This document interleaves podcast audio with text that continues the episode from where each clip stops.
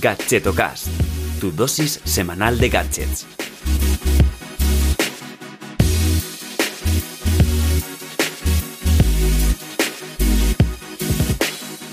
Hola, ¿qué tal? Soy Chus Narro y te doy la bienvenida a Gadgetocast, el podcast de Rellenando, donde cada semana te hablo de gadgets indies o poco conocidos. Hoy en concreto quiero hablarte de, de unos dispositivos que te gustarán mucho, sobre todo si eres de las personas que quieren tener a buen recaudo sus ideas, sus anotaciones, sus bocetos, sus dibujos o los dibujos de tus hijos, en fin, que em, voy a hablarte en detalle de los SmartPads. Si te estás preguntando qué, qué diablo son estos dispositivos, eh, seguro que cuando te lo explique sientes más, más intriga y no puedes parar de investigar sobre ellos. Y hablando de intriga, ¿eh? como, hilo aquí la palabra intriga con... Si no quieres perderte los últimos productos y gadgets súper chulos que recopilo cada semana, pues puedes suscribirte a mi newsletter. El Gadgeto Mail se envía cada domingo y selecciono y te descubro cinco cacharritos innovadores y que seguro que te dejan con la boca abierta. Te dejo el enlace en las notas del episodio. Los SmartPads por su traducción literal, eh, son unos blocs de notas inteligentes. Pero, ¿inteligente porque escriben solo cosas interesantes? Eh, no, o sea, aquí el que escribe eres tú, ¿vale? Pero esas notas o esos bocetos o esos dibujos se digitalizan eh, directamente a tiempo real en, la aplicación de, cada, de cada dispositivo.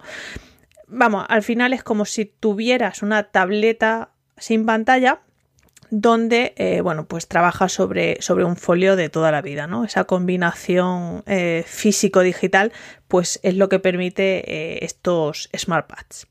Vale, ¿qué usos les puedes dar? Pues bueno, ahora, desde que vivimos la pandemia, bueno, la, educación ¿no? y la enseñanza remota es verdad que, que, se ha disparado. Entonces, bueno, algunos de los usos que pueden tener estos SmartPads puede ser para profesores, ¿no? Pues para compartir directamente los bocetos, los gráficos que escriben, los diagramas, ¿no? Como si fuera una pequeña pizarra en miniatura, pero escribiendo sobre, sobre un folio al uso. También puede ser pues para charlas, ¿no? Si no tienes un, un iPad o prefieres de nuevo el papel físico, pues esto también te permite compartir directamente la pantalla y todo lo que vayas eh, pintando en el folio se, comparte.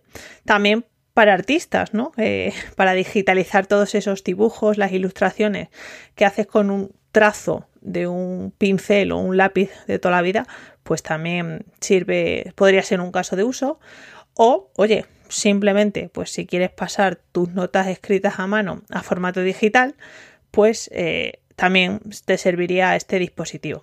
No obstante, luego eh, veremos algunas diferencias con un cuaderno digital, eh, estos que escanean directamente las notas, veremos un poco qué diferencias hay respecto a este sistema. En este episodio voy a centrarme en dos dispositivos de los que hay actualmente, ¿vale? Son similares, pero cada uno, bueno, tiene alguna particularidad que quiero compartir contigo, pues bueno, si estás pensando en comprarte algo así, pues para que sepas más o menos los pros y los contras de cada uno. Empezaré con Repaper by Iskun. Bueno, em, si buscas Repaper eh, te saldrá.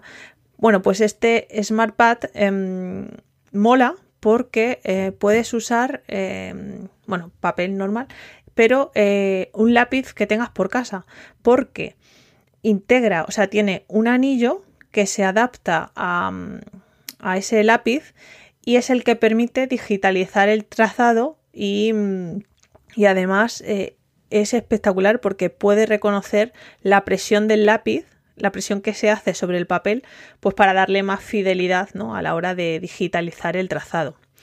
Eh, lo malo es que el papel tiene que ser eh, del formato A5 y por ahora no tienen otro modelo eh, que permita, bueno, pues un A4, ¿no? Que sería el folio, el, tamaño del folio al uso, que hay mucha gente que, bueno, no se apaña tanto para, para dibujar o para escribir sobre un formato A5 que es la mitad de un folio.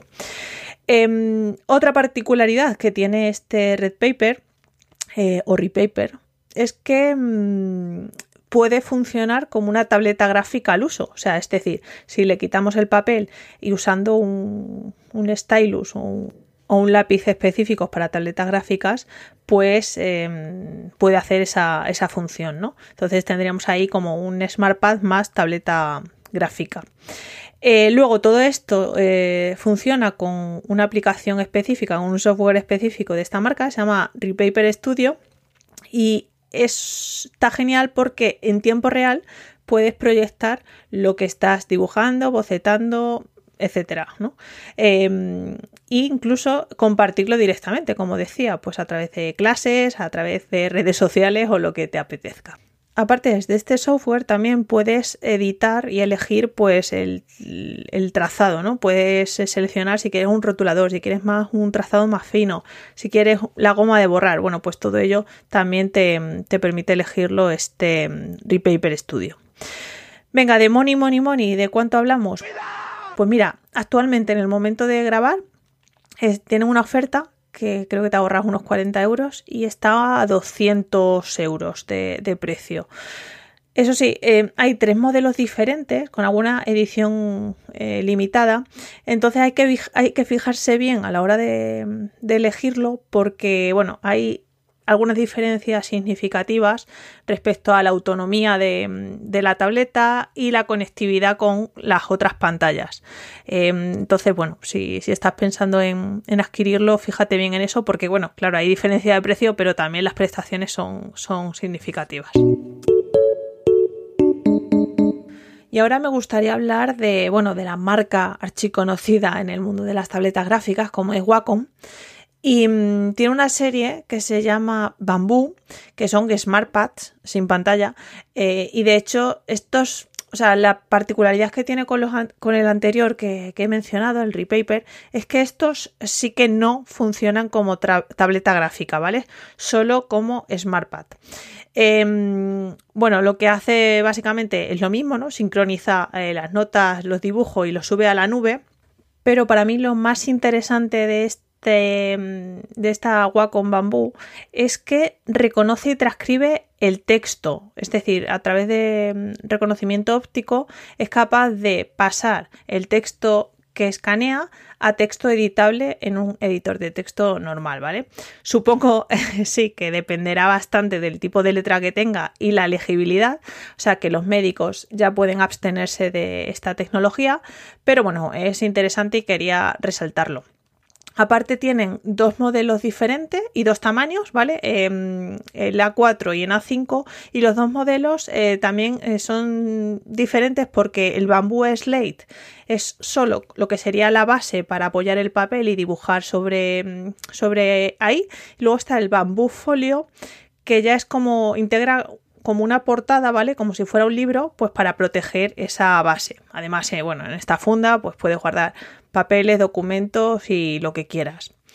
Y el precio más barato por el que puedes encontrar la Bamboo Slate es eh, unos 150 euros.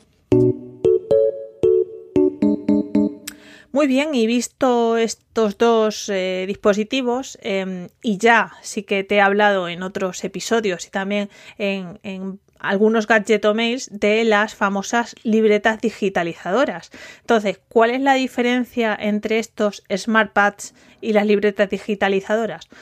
Pues bueno, eh, el precio y, luego también pues distintas particularidades que van muy, muy en función ya del tipo de usuario que seas, ¿vale? Eh, la primera es, bueno, pues que en un SmartPad puedes escribir más sobre papel al uso sobre cualquier papel que tengas, ya sea eh, folio, cartulina o incluso servilleta, como sí que detecta la Wacom. Y mm, claro, en las libretas muchas eh, tienen un papel más aplasticado, no sé si existe esa palabra, pero bueno, eh, es más el tipo de papel borrable, ¿no? Más, es que no sé definirlo, como más laminado, no está el papel físico de toda la vida, ¿no? El folio, para que nos entendamos. Madre mía, Chus, te explicas como un libro abierto, ¿eh? Otra de las diferencias es el bolígrafo utilizado, ¿vale? En el caso de las libretas borrables o las libretas digitalizadoras, eh, la tinta es más tipo rotulador para que se pueda escanear mejor. Y en el caso de los SmartPads que te he comentado, pues bueno, eh, en el de Repaper puedes usar un lápiz normal que tengas en casa, no, no tiene que ser nada especial. Y en la Wacom sí que te viene un, un lápiz, un bolígrafo especial para ese, ese dispositivo. Luego también otra cosa importante de las SmartPads es la posibilidad de elegir el trazado y detectar la sensibilidad del, lápiz, ¿no? Em, y además editar todos esos trazos luego a posteriori en un software específico o incluso cambiar el color, etcétera. Las libretas simplemente pues escanean y digitalizan la nota en blanco y negro para subirla a la nube. Y por último, pero no menos importante, bueno, las libretas eh, digitalizadoras también se les conocen como cuadernos infinitos porque al final em, puedes eh, borrar y reutilizarla una y otra vez. Pero en el caso de los SmartPads, pues bueno, al final eh, se usan folios normales, entonces ahí el consumo de papel es mayor. Eh, no obstante, en las notas del episodio te dejaré eh, un post en el que comparo algunos modelos de estos cuadernos digitales. Muy bien, pues bueno, como ves, eh, hay dispositivos para cada tipo de persona y para cada mm, uso que se le vaya a dar. Eh, espero que bueno, te haya descubierto al menos este, mm, estos Smart, SmartPads que yo hasta hace poco no conocía y me ha parecido bastante interesante. Y mm, en este punto, eh, como siempre, dar las gracias a cuonda.com por alojar este fantástico podcast en sus servidores y por permitirme pertenecer a esa red de otros creadores eh, bastante majetes. También agradecer eh, bueno, a Lola, a Jair Barragán y a Antoine por enviarme cafés esta semana. Estoy súper excitada por toda la cafeína que me han enviado. Y recuerda que si tú también quieres invitarme a algún cafecín, puedes hacerlo a través de Buy Me a Coffee. Te dejaré el enlace en las notas del episodio, pero si no quieres soltar parné, no pasa nada. Puedes compartir este episodio con tus compañeros, con tus familiares, con tus amigos, con tu cuñado o en tus redes sociales. Me despido hoy, te espero la semana que viene o el domingo en el Gacheto Mail. Un saludo y hasta luego.